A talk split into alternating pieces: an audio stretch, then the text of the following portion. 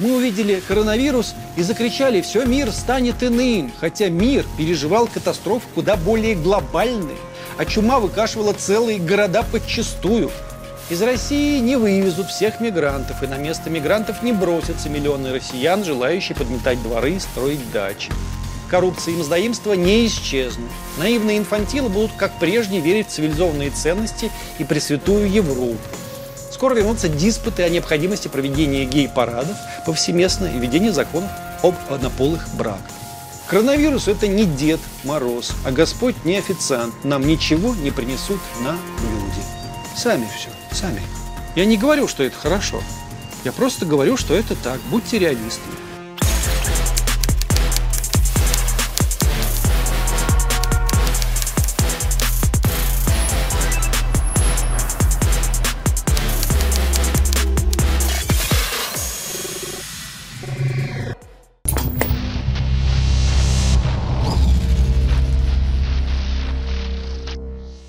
Коронавирус многими воспринимался и заслуженно как беда, и большая беда, а многими попутно как Дед Мороз, который должен исполнить желаемое. И вот все мы начали мечтать. Социалисты верили, что коронавирус принесет им социализм. Либералы, что мир вздрогнет и окончательно объединится вокруг цивилизованных ценностей. Верующие, что все узрят Бога и дела Его. Воинствующие атеисты объявили полную дискредитацию института церкви и не стеснялись радоваться тому, что заболевали священники. Правильно кричали, нечего шляться в вашей церкви, надо закрыть их все. Люди, недовольные состоянием медицины и, к примеру, образования тоже, ратовали за возврат к советским стандартам. Люди, уставшие от всевластия олигархата и сверхбуржуазии, ждали, что эта наша самозванная аристократия наконец утеряет свои позиции, и настоящей элитой общества станут врачи и учителя. Молодые писатели ожидали, что обновленный мир унесет прочь всех этих стариков и выдвинет их, молодых писателей, в первый ряд. Умеющие петь певцы ждали, что домашние концерты покажут вопиющую вокальную слабость и банальность всех наших шоу-звезд. Сельское хозяйство ожидало, что его поддержат и объявят гарантированные государственные госзакупки. Промышленность, что ее отделит от Запада и Востока, избавит от конкуренции, которая, увы, не всегда благо, а иногда очевидное и откровенное зло. Оппозиционеры надеялись, что вот-вот, вот прямо завтра начнется революция и перетаптывались в ожидании, составляя списки, кого они повесят первым делом. Мрачные кондовые патриоты объявили, что любая критика власти теперь государственное преступление и, соответственно, ожидали, что революционеров будут отстреливать по одному и оптом. Вменяемые люди ожидали, что во всех сферах теперь будут востребованы профессионалы, потому что дилетанты все заваливают. Донбасс надеялся, что народные республики признают.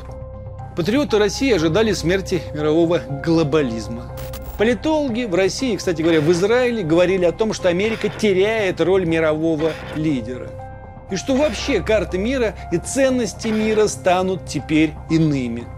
Я сразу скажу, чтобы никого не томить. На мой взгляд, ничего этого не случится. Коронавирус – это не Дед Мороз, а Господь не официант. Нам ничего не принесут на блюде. Сами все, сами.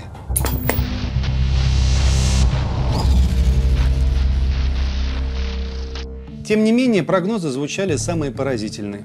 Эксперты крупнейшей в мире консалтинговой компании McKinsey в серии исследований, посвященных миру после коронавируса, предлагают свои прогнозы происходящему.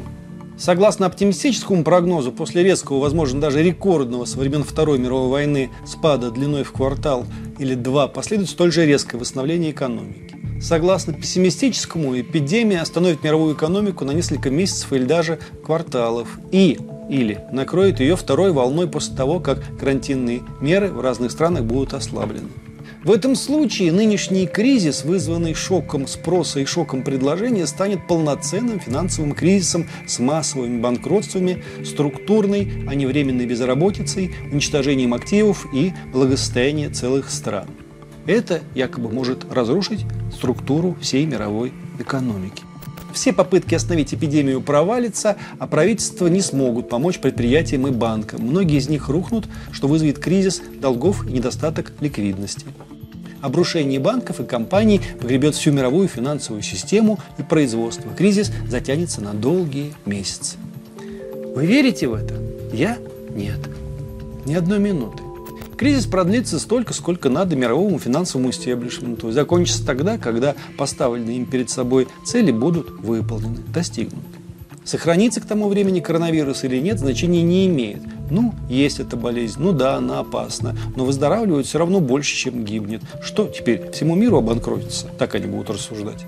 Часто сегодня говорят, что противником номер один для Штатов на ближайшее время станет Китай. Китай, а не Россия.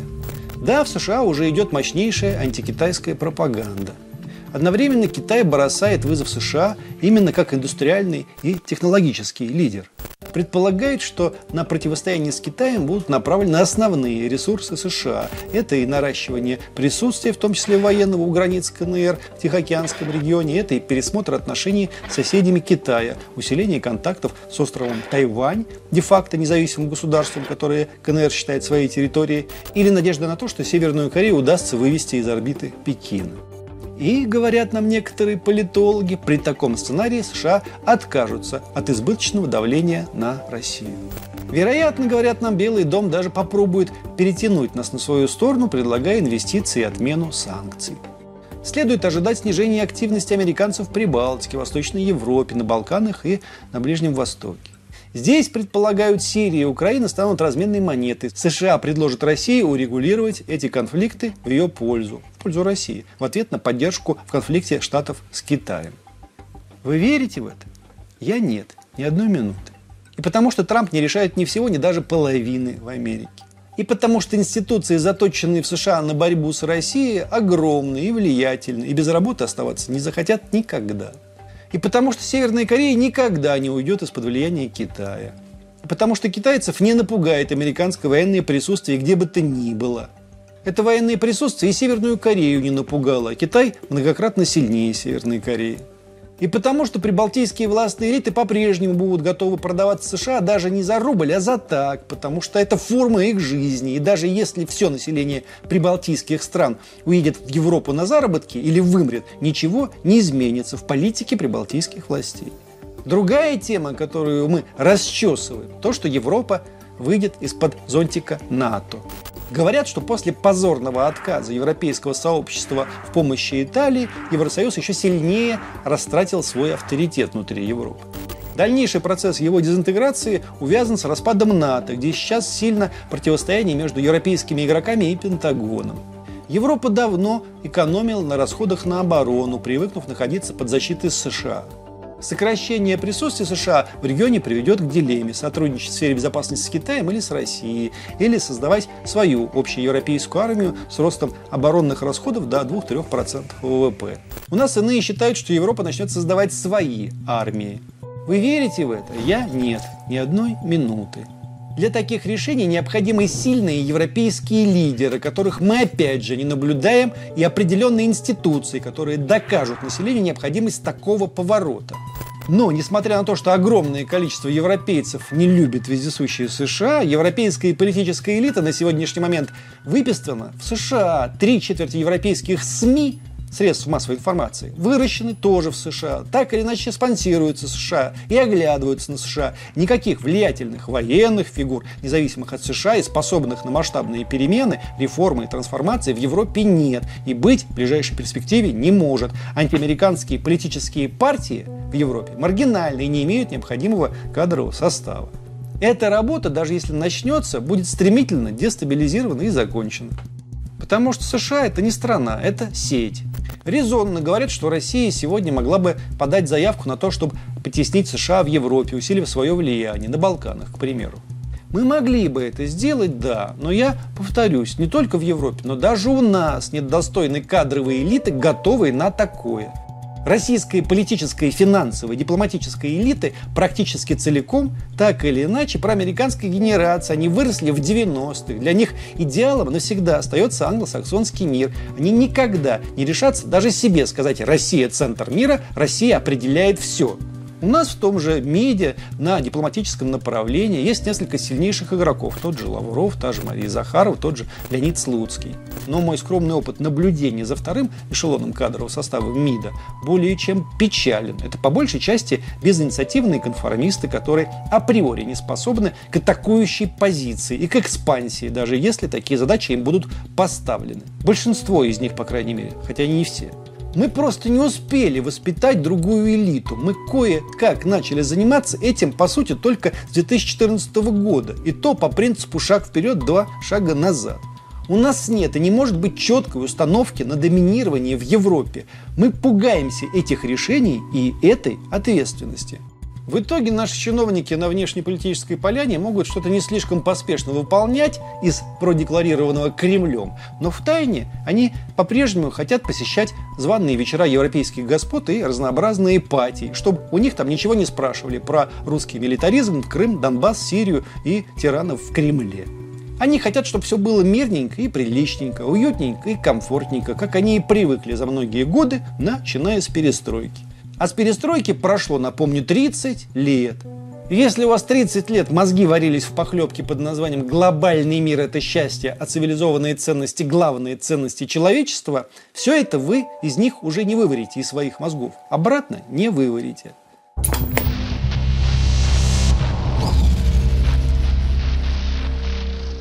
Теперь про личные и социальные. Журнал «Политику» опросил более 30 крупных мыслителей, и у них есть для вас новость. Пристегните ремни, далее все, возможно, будет еще серьезней. Так они говорят. Ну цитируем. Девра Таннен, профессор лингвистики и автор недавно вышедшей книги «Только тебе могу сказать язык женской дружбы». И она пишет – Теперь мы знаем, что прикасаться к предметам, находиться вместе с другими людьми и дышать воздухом в замкнутом пространстве может быть опасно. Как скоро это ощущение уйдет? По-разному у разных людей, но оно никогда полностью не исчезнет ни у одного человека, который пережил этот год. Не пожимать протянутую руку, не подносить руки к лицу, мыть и мыть их без конца, все это может стать нашей второй натурой, так она пишет. На смену радости от того, что находишься с другими людьми, может прийти радость от их отсутствия. Особенно от отсутствия тех, с кем не знаком близко. Вместо того, чтобы спросить, зачем это делать через интернет, мы станем спрашивать, зачем это делать лично. И, возможно, для обоснования последнего потребуется приводить веские доводы. К сожалению, хоть и неожиданно, люди, не имеющие легкого доступа к широкополосной связи, подвергнутся новой форме дискриминации. Парадокс общения в интернете будет усиливаться. Да, он дистанцирует людей, но одновременно и расширит связи между ними, так как при помощи интернета мы чаще общаемся с людьми, находящимися все дальше и дальше от нас. Но благодаря этому расстоянию мы ощущаем себя в большей безопасности. Вы верите в сказанное я нет, ни одной минуты. По моим скромным наблюдениям, люди, которые поначалу бросили здороваться, сейчас снова здороваются и даже обнимаются с какой-то подчеркнутой страстью. И при малейшем послаблении мы снова начнем все трогать руками тащить все к лицу и пробовать даже на вкус. Или вот Марк Лоуренс Шрат, профессор политологии, автор, готовящийся к выходу книги «Разбить машину спиртного. Глобальная история сухого закона». Он пишет. Америка издавна отождествляет патриотизм с вооруженными силами, но вирус не застрелить.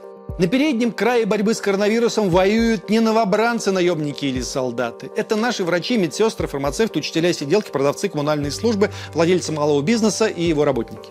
Как доктора Ухани, многие неожиданно сталкиваются с непостижимыми задачами, да еще и с повышенным риском заразиться и умереть, на что они вообще не подписывались. В конце концов, придет время, когда мы признаем их жертву как истинный патриотизм и, приветствуя наших врачей и медсестер, станем перед ними на колени и скажем «благодарим за службу», как сейчас обращаемся к ветеранам войн. Мы предоставим им гарантированные медицинские льготы и корпоративные скидки, поставим статуи и учредим праздники для этой новой группы людей, которые жертвуют своим здоровьем и жизнью ради нашей нашей жизни и здоровья. Возможно, мы наконец начнем понимать патриотизм как заботу о здоровье и жизни своего общества, а не как попытки взрывать чужое. Может быть, демилитаризация американского патриотизма и любви к обществу станет одной из выгод, которые можно извлечь из всего этого ужаса и хаоса. Вы верите в это? Я нет, ни одной минуты.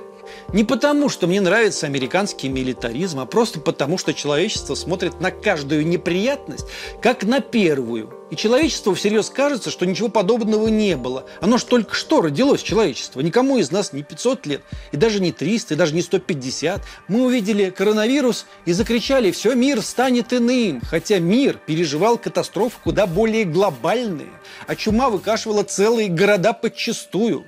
Но античные герои, воины и победители так и не уступили своего места лекарям. Ну, так получилось. И никогда фильм, где группа красивых мужчин стремится убить другую группу красивых мужчин, не проиграет фильму, где человек в белом халате и в маске на лице ковыряется во внутренностях человека. Будьте реалистами. Я не говорю, что это хорошо. Я просто говорю, что это так. Будьте реалистами. Или вот Питер Коулман, профессор психологии Колумбийского университета изучает изрешимые конфликты. Его следующая книга «Выход. Как преодолеть токсичную поляризацию» выйдет в 2021 году. Невиданный шок для нашей системы, вызванный пандемией коронавируса, может вырвать Америку из модели растущей политической и культурной поляризации, в которой мы застряли вот уже более 50 лет, и помочь нам изменить курс в сторону большей национальной солидарности и функциональности. Возможно, это звучит идеалистично, но есть две причины полагать, что это может произойти. Первая причина – это сценарий общего врага, в котором люди, сталкиваясь с общей внешней угрозой, начинают забывать о разногласиях.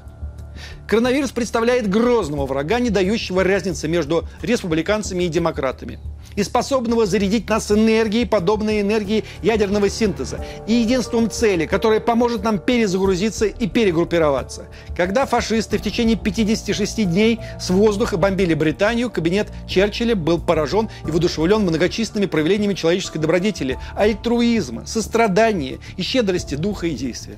Вторая причина, продолжает этот господин, сценарий политической шоковой волны.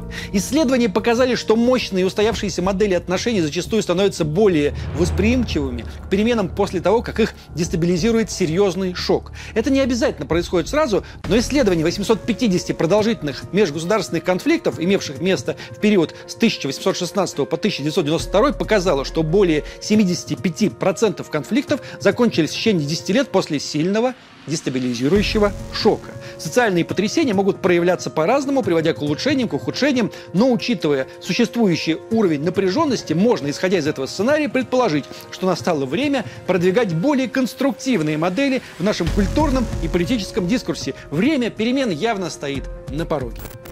Вы поверили? А то и опять нет. Вы просто передайте Питеру Коулману, что коронавирус никак не повлиял на привычку украинской власти бомбить Донбасс, например. Никак не повлиял на США, которые могли бы сказать, о, я удаляюсь из этого конфликта, там русские разберутся. Никак, говорю, все это не повлияло ни на что. Все войны, даже чуть приостановившиеся, хотя ни одна война не была закончена в период коронавируса, разгорятся с новой силой. Что до людей? Господи, люди всегда остаются теми, кем были. Даже после самой страшной мировой войны, у нас она называется отечественной, все осталось как прежде. Наивные русские, к примеру, верили, что раз они потеряли 27 миллионов человек ради спасения человечества, мир станет теплее и проще, а может быть даже ласковее к нам, к русским.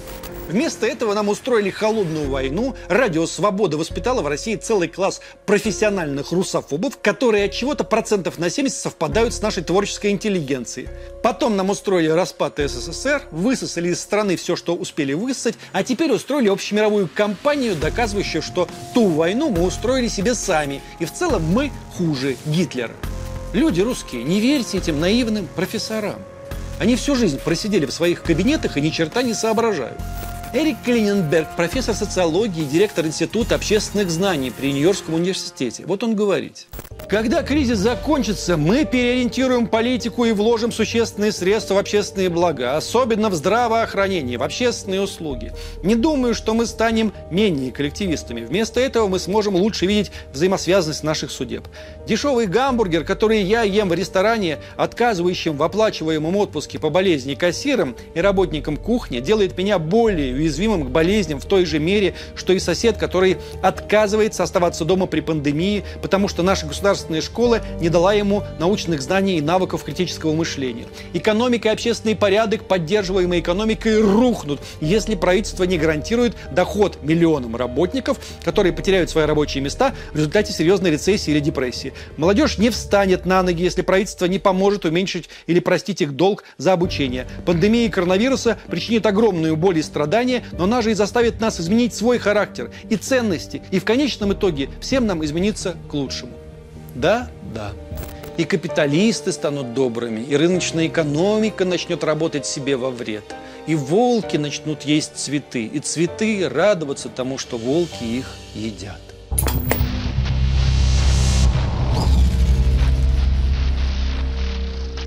Давайте теперь я выскажусь вместо профессоров. Буду короток и много вашего времени не отниму. Вирус не убьет ни половину планеты, ни треть. Все вернется на круги своя. Когда литераторы, которые сегодня пишут свои романы на тему коронавируса, закончат свои книги, человечество будет волновать уже что-то иное. Мир, быть может, смогут лучше контролировать, но чипизация всей планеты – это перебор – Зачем нас чипировать, если мы живем в айфонах, где и так все есть, где все мы целиком? Всеобщего контроля в духе Оруэлла не будет, только потому, что этот контроль и так уже есть. Что до остального? Социализма не будет. Реформы в сфере медицины будут косметическими. Героями у нас останутся глянцевые дивы и дивуны. Олигархаты, сверхбуржуазии только укрепят свои позиции. Элита шоу-бизнеса останется на своем месте, в том числе и в России. Монетаризм останется содержательной сутью экономики, в том числе и в России. Грубо говоря, хорошо будет только то, что приносит бабло. Если тупые ток-шоу на ТВ для дегенератов приносят бабло и народ хавает, значит народ будет жрать все это, пока не деградирует в конец. Обсасывание новостей про измены и разводы, поразительные вести про инопланетян, сражения экстрасенсов – все это будем смотреть, как и прежде. Сельское хозяйство? Ну а что сельское хозяйство? Если свинину выгоднее купить в Латинской Америке, пусть и пятилетней давности, так мы и будем там покупать. Ничего не изменится в сфере сельского хозяйства. Из России не вывезут всех мигрантов, и на место мигрантов не бросятся миллионы россиян, желающие подметать дворы и строить дачи. Коррупция и мздоимство не исчезнут. Наивные инфантилы будут, как прежде, верить в цивилизованные ценности и пресвятую Европу. Скоро вернутся диспуты о необходимости проведения гей-парадов повсеместно и введения законов об однополых браках. Люди не станут меньше путешествовать. едва появится возможность снова свалить из рашки, все эти звезды Инстаграма и свободные люди свободной планеты свалят. Врачам не повысят зарплату, если повысят, то не особенно. Зато в сфере самых пошлых развлечений по-прежнему будут циркулировать такие деньги, которые и не снятся культуре и науке. Глобализм останется. На место США никто не придет. Мир не откажется от американского доллара как от главной валюты мира. Западные банки не откажутся от зарабатывания денег путем финансовых спекуляций. От России продолжат отваливаться и далее бывшие республики СССР, которые все больше будут пестовать свою независимость, просто потому что их политические элиты ничем иным не смогут поддерживать свою легитимность. Все прогнозы о восстановлении Советского Союза – это все иллюзии. Из хороших новостей с русским православием ничего никогда не случится. Даже не надейтесь. По крайней мере, пока есть Россия. Может быть, это единственная хорошая новость. Человек не станет добрее, миролюбивее и проще. Люди в массовом порядке не обратятся к духовным ценностям. Зато, как нам и пообещал Господь, у нас останется свобода воли и свобода выбора. Это и есть наивысшая форма демократии. Желающие могут остаться людьми, желающие обращаться и далее в скотов. Вирус – это просто вирус. А, чуть не забыл. Там какие-то заячьи уши развесили всем школьникам в Китае и сказали, что это навсегда – в дневнике «Путь к знаниям» для китайских школьников теперь лежит через термометр и дезинфекцию рюкзака. Чтобы дети не подходили друг к другу близко, на первоклассников надели шапки с ограничителем дистанции, старшеклассников рассадили. Так ведь не только списать не получится, но и риск заразиться минимальный. И везде по всему миру все будут ходить с такими ушами. Про это что-то надо говорить или уже не надо?